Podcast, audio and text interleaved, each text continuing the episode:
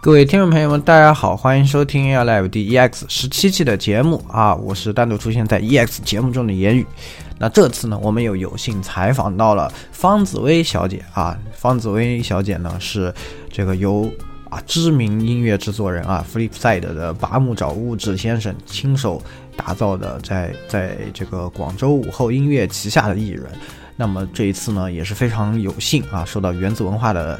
邀请我们能够采访到方紫薇小姐，那我们一起来看看我们和她之间有怎样的一个问答吧。那么首先第一个问题是啊，请方紫薇小姐做一下自我介绍吧。Hello，大家好，我是 A 里方紫薇，是由日本知名的动漫音乐制作人八木找物志在中国创办的午后音乐旗下的新人歌手，请多多指教。那么第二个问题是，方紫薇小姐已经登台两年了。那么在这两年之中，觉得自己变化最大的是哪个方面？变化最大的地方，我觉得应该是在心态方面吧。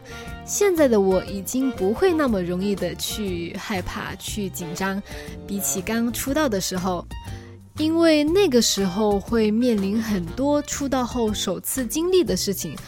比如出道后的第一次登台表演，第一次参加巡演和第一次登上海外的舞台表演，这些都会让当时的我感到特别特别的紧张和很大的压力。不过也正是有了这么多次的经历，才能让我从中得到了学习和成长。所以现在我觉得我是已经不会再那么的紧张了。而且也慢慢的习惯了这样的一个状态，也会更加的去享受这个舞台这样子。好，非常感谢方小姐的回答。那下一个问题是，啊，在疫情期间，方小姐在家里有没有碰到什么有意思的事情啊？我家里养了一只很有趣的虎皮鹦鹉，因为疫情期间大多数时间都在家里嘛，有空的时候呢，我就会教它说说话。他也很聪明的学会了很多词汇。会说恭喜发财、比卡丘等等的，然后自从会说话后呢，他每天都在说人话，还会学我哈哈哈的笑，所以每天都过得很开心。啊，好的，那下一个问题是，对于新歌和八叔在新歌创作中最大的感受是什么？因为疫情的原因，八叔没有办法过来中国，所以这次新歌的创作呢，相当于是我们远程的一个交流。会比之前八叔在广州和我面对面的时候困难一点，不过还是非常佩服八叔的创作能力。其中有一首新歌是古风的风格，那巴叔他作为一个日本人呢，第一次来写中国的古风歌曲，各种中国风的元素都能融入的非常棒，成品也是很令人惊艳的。那接着上一个问题，那在新歌的创作过程中有没有什么有趣的事情？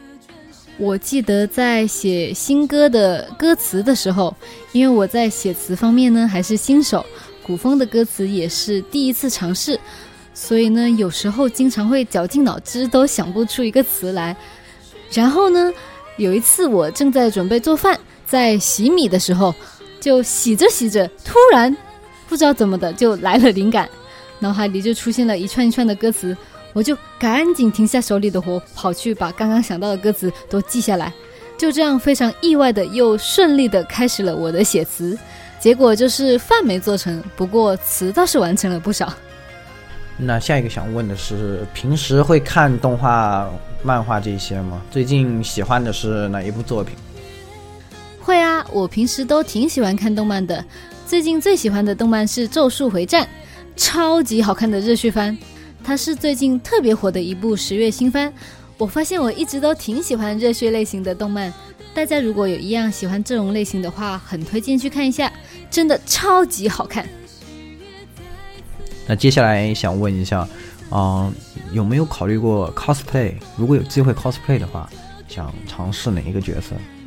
其实我以前就有自己尝试出过一些 cos 了。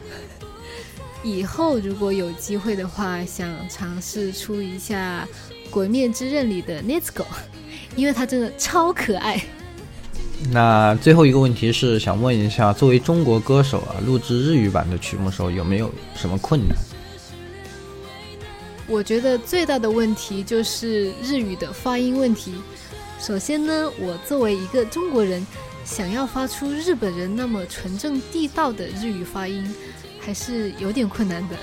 然后我总觉得我在说日语的时候，会不小心带一点我的潮汕口音，发音出现一些细微的差别就会不对了。所以在录制的时候，也会经常因为这个发音的问题要重录很多遍，最后才有了现在呈现出来的最终版本。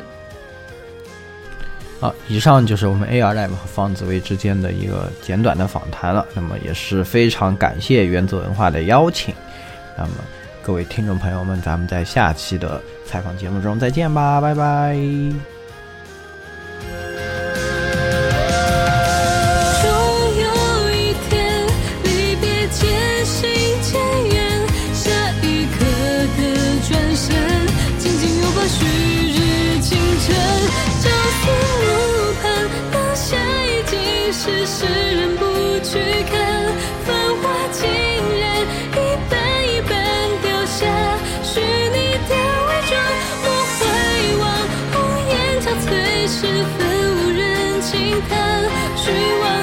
执着